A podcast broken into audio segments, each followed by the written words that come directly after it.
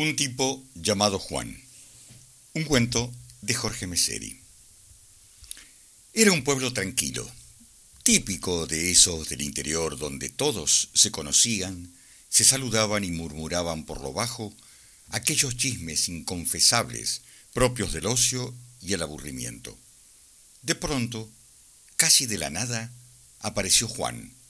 No era su nombre, fue bautizado así por el hecho de ser necesario darle una identidad, y el nombre Juan sonaba tan anónimo como su persona. Juan se vestía gracias a las ropas de diferentes estilos que la gente desechaba y optaba por dársela en lugar de tirarla a la basura. No obstante, él la lucía dignamente y procuraba mantenerla lo más limpia posible. Su barba y cabellera blancas enmarcaban unos profundos ojos azules. Resultaba imposible calcular su edad, aunque con certeza superaba los sesenta. Nadie sabía en realidad quién era Juan, ni de dónde venía, ni menos por qué razón eligió quedarse. Lo cierto es que allí estaba, haciendo de un rancho abandonado en las afueras el equivalente a un hogar. Era reservado y no intercambiaba más que las palabras básicas necesarias para comunicarse. No bebía, no era provocador, escapaba al estereotipo del vagabundo despreciable y marginal. Cada tanto se ofrecía para tareas simples tales como cortar el césped, limpiar alguna pileta, pintar un cuarto, cargar o descargar un camión jamás cuestionaba su paga, aceptaba lo que le dieran. En la aldea, el único lugar parecido a un restaurante era una vieja fonda que ofrecía un único menú diario. Por lo general eran unos suculentos guisos, eh, pastas con salsa, milanesas o alguna costeleta con papas y huevos fritos. De postre una naranja o una mandarina, o si había suerte, batata y queso. Siempre sobraba un plato para Juan y si no, lo inventaban. Juan carecía de luz en su humilde rancho.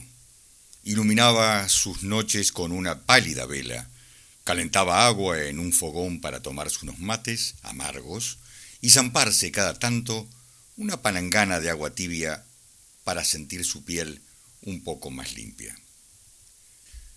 Hasta que un día la desgracia se abatió sobre el pueblo. Negros nubarrones se cernieron sobre los escasos techos y la oscuridad cubrió por completo la luz del mediodía. Los relámpagos se multiplicaban en todas las direcciones, hasta que un bramido intenso, semejante a un fabuloso animal enfurecido, anunció la caída de un rayo devastador. La temida descarga fue a dar directamente sobre el generador que suministraba energía eléctrica al poblado. Lo alcanzó de tal manera que el fatigado motor, herido mortalmente, cesó inmediatamente de funcionar. Las luces y la totalidad de los artefactos eléctricos se detuvieron en el acto. La población quedó sumida en las tinieblas y la desolación. Infructuosos y vanos resultaron los intentos de los mecánicos y electricistas del pueblo para reparar el viejo motor montado en otras épocas en un buque mercante de gran porte. Sin la ayuda pronta del Estado, la reparación demandaría días o quizás meses, Aquellos que se compadecían de Juan por sobrevivir sin necesidad de contar con electricidad, veían que correrían la misma suerte por un tiempo indefinido. Unos vecinos encontraron a Juan con la mirada perdida, observando la caseta del generador. Se acercaron para asistirlo y fue cuando escucharon que balbuceaba por lo bajo Man, Diesel, 14 cilindros, modelo 1934.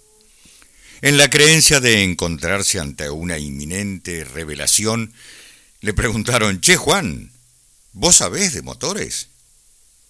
El hombre esbozó una pequeña sonrisa y contestó, en otras épocas, hace de eso ya mucho tiempo. Lo pusieron a Juan delante del gigantesco motor y sus ojos adquirieron un brillo distinto. Una misteriosa conexión ligó al hombre con la máquina. Juan pasó suavemente sus manos por el bloque inerte del motor como quien acariciaba el pescuezo de un caballo para tranquilizarlo. Increíblemente, las piernas de Juan adquirieron una agilidad inusual para subir y bajar las escaleras que recorrían el cuerpo del gigante herido. Dio ciento de órdenes a las personas que antes se compadecían de él y pasó a ser el líder de una cruzada épica. Juan el menesteroso solitario era ahora un milagroso salvador del pueblo. Luego de trabajar arduamente durante toda una semana, el viejo motor pudo ser puesto nuevamente en servicio. Toda la población se deshacía en agradecimientos y atenciones a Juan.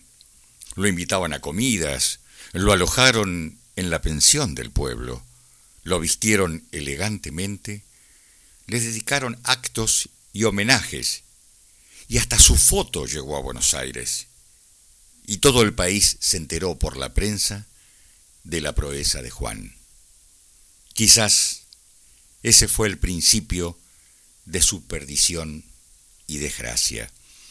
Los hombres de traje oscuro que llegaron hablaban alemán. Eran acompañados por policías de civil y uniformados pertenecientes a Interpol.